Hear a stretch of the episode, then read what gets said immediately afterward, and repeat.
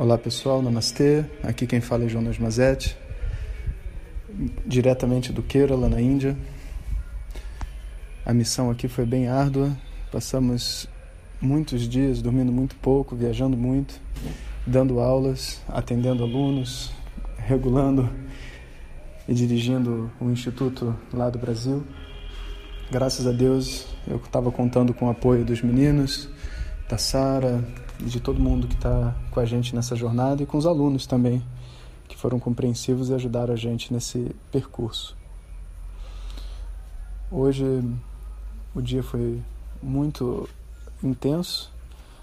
Eu visitei uns três, quatro templos pela manhã e também gravei muitas aulas, porque as primeiras aulas do curso grátis, que é está até começando agora, né? Começa amanhã, na quarta-feira, são eu vou estar viajando, né? Então é muito importante que as aulas estejam gravadas, porque não dá para garantir que a internet vai funcionar aqui na Índia. Né? Então, esse trabalho de gravar, editar e publicar as aulas tomou meu dia inteiro. Entretanto, é uma felicidade enorme estar fazendo essas aulas do curso gratuito, que é uma maneira realmente de levar Vedanta, meditação e a tradição védica a todas as pessoas, né, de uma forma aberta. Então isso me dá energia para continuar indo em frente. E de certa forma eu acho que esse espírito né, de troca livre com as pessoas e com o mundo também dá um significado para o nosso trabalho que é fundamental né, para qualquer um. Hoje os templos tinham uma energia muito interessante. Eu visitei três templos, templos locais aqui do Kerala. Um deles para Tina Mastaka Cinemastacar é uma forma de Durga, uma dessas formas mais horríveis de ver, que tem a cabeça fora do corpo e o sangue jorrando do corpo e a própria cabeça dela bebendo o próprio sangue. A cabeça está segurando numa mão, né? E é uma é uma deidade feminina associada a essa força da serpente, que tem tudo a ver com a meditação que a gente está fazendo porque a energia do corpo é presidida por Kundalini, né, por essa energia da serpente também. Por isso que Patanjali é metade homem, metade serpente, né, porque é o rei do yoga, vamos dizer assim. E o yoga, tá manipulando essa energia, está conectado à serpente. E eu fui lá para pegar as bênçãos. Eu queria ir no Ananta Padmanabha Temple, que é o, o grande templo de Vishnu, onde tem aquela aquela cobra enorme onde Vishnu deita mas essa, essa cidade fica longe daqui, fica até no caminho do aeroporto, então ainda pretendo passar lá. Mas como vocês viram nas fotos e no Facebook, toda a viagem foi coberta de serpentes, já chegou direto com uma Nádia. E dali em frente fomos visitando pessoas, etc., que estavam conectadas com essa energia.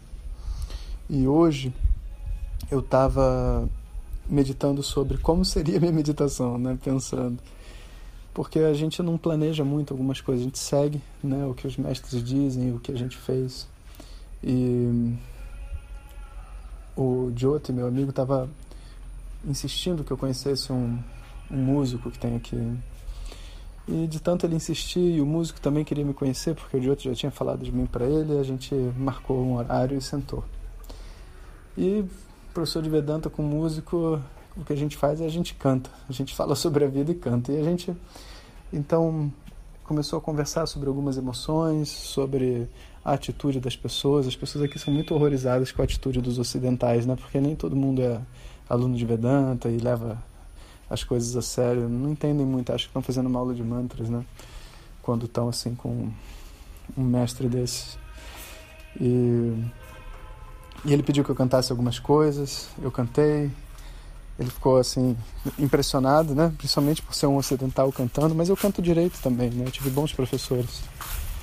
E ele sugeriu que a gente fizesse uma aula de canto. E eu falei, tá bom, né? E foi muito legal, porque a gente sentou num, aqui na beira do rio de Shankara, né?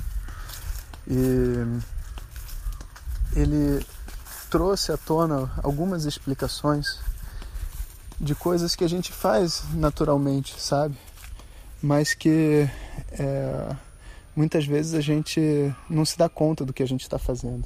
Olha, aqui do meu lado, em plena luz do dia, tem um morcegão, sabe esses morcegão do Batman? Pendurado numa bananeira.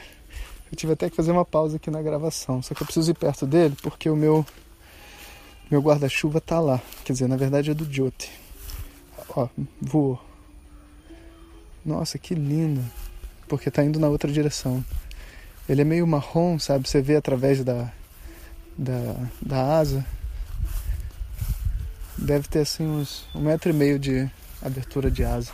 Tá voando rente ao rio. Acho que ele deve estar tá procurando alguma fruta, né, para comer. Bom, voltando para nossa conversa, como eu estava dizendo, o... eu tive então essa aula e ele falou de algumas coisas, né, muito interessantes. E as metáforas usadas são tão lindas, né?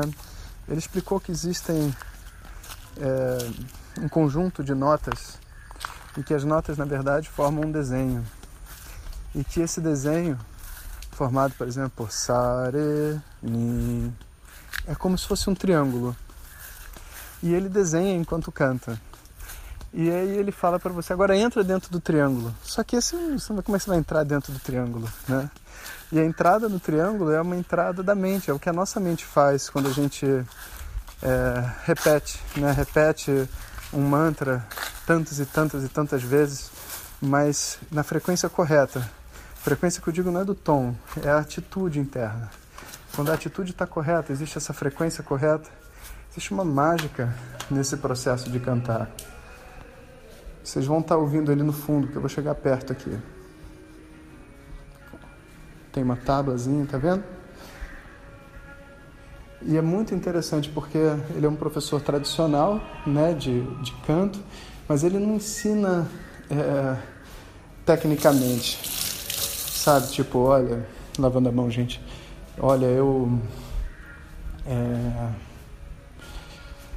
essas são as notas e não é, é, um ensino um pouco diferente, muito parecido da forma como eu aprendi, né?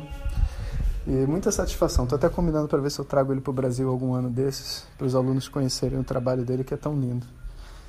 E foi conversando com ele durante essa aula que eu fiz que eu falei assim, cara, é isso.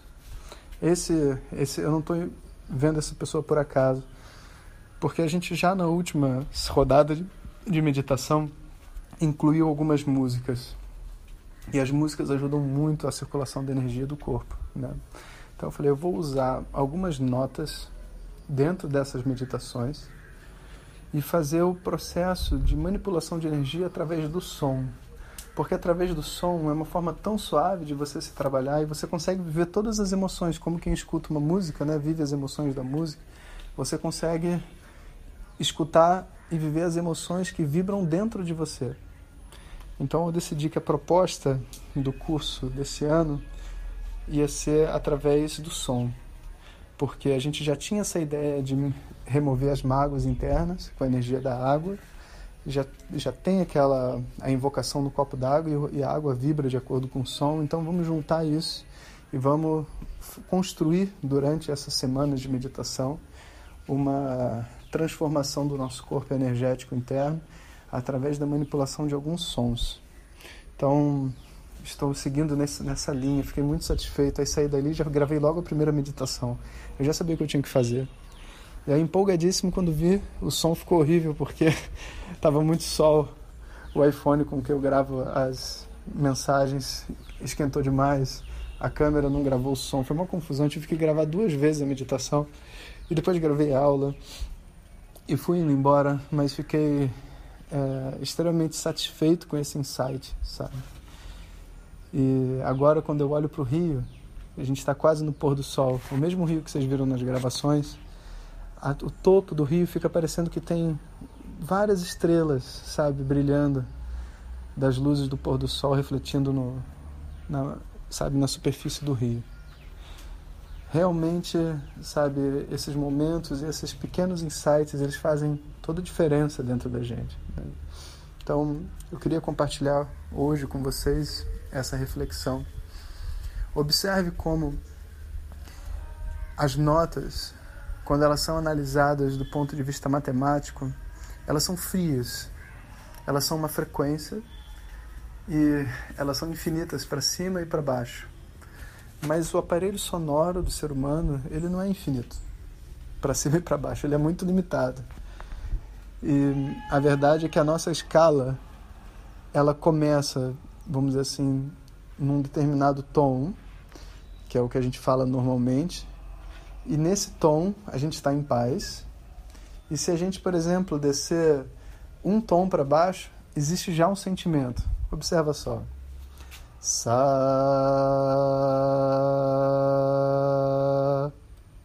esse movimento ocorre no coração. Se eu descer um tom, Sa Ni, existe uma espécie de uma queda de frequência. Essa queda de frequência representa uma queda de energia também.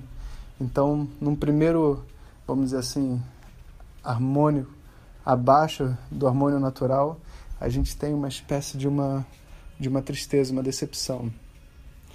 E se, eu, e se eu descer mais, eu entro num sentimento mais profundo e depois eu reencontro lá embaixo uma força também. E se eu subir, sa, re, nesse re existe uma alegria, existe também uma disposição de ir para frente. E quando a gente começa a cantar sem a, sem a melodia, só as notas, mas dessa forma meditativa, a gente desloca a nossa, a gente vive esse deslocamento de energia e na verdade é como se fizesse as nossas emoções pegarem no tranco, o nosso ciclo emocional pegar no tranco. Então é, é o canto é uma disciplina, uma prática espiritual muito importante, não precisa ser védico. Qualquer tipo de canto que você consiga executar com o seu coração. Então eu vou ficando por aqui. Lembrem-se, vamos ver se todo mundo lembra. Se você tentar controlar o mundo, o mundo é só desgraça. Mantenha a xícara vazia e você está numa escola. Que os pais da terra estejam no céu, que os pais do céu estejam na terra. Que você seja os pais que você gostaria de ter tido. Não espere que eles mudem, que você seja os pais que você gostaria de ter tido. E por fim, hoje, que vocês compreendam que o canto é uma bênção para a humanidade. Você revive as suas emoções através da vibração de cada nota. Um grande abraço a todos e nos encontramos daqui a pouquinho. Hariom.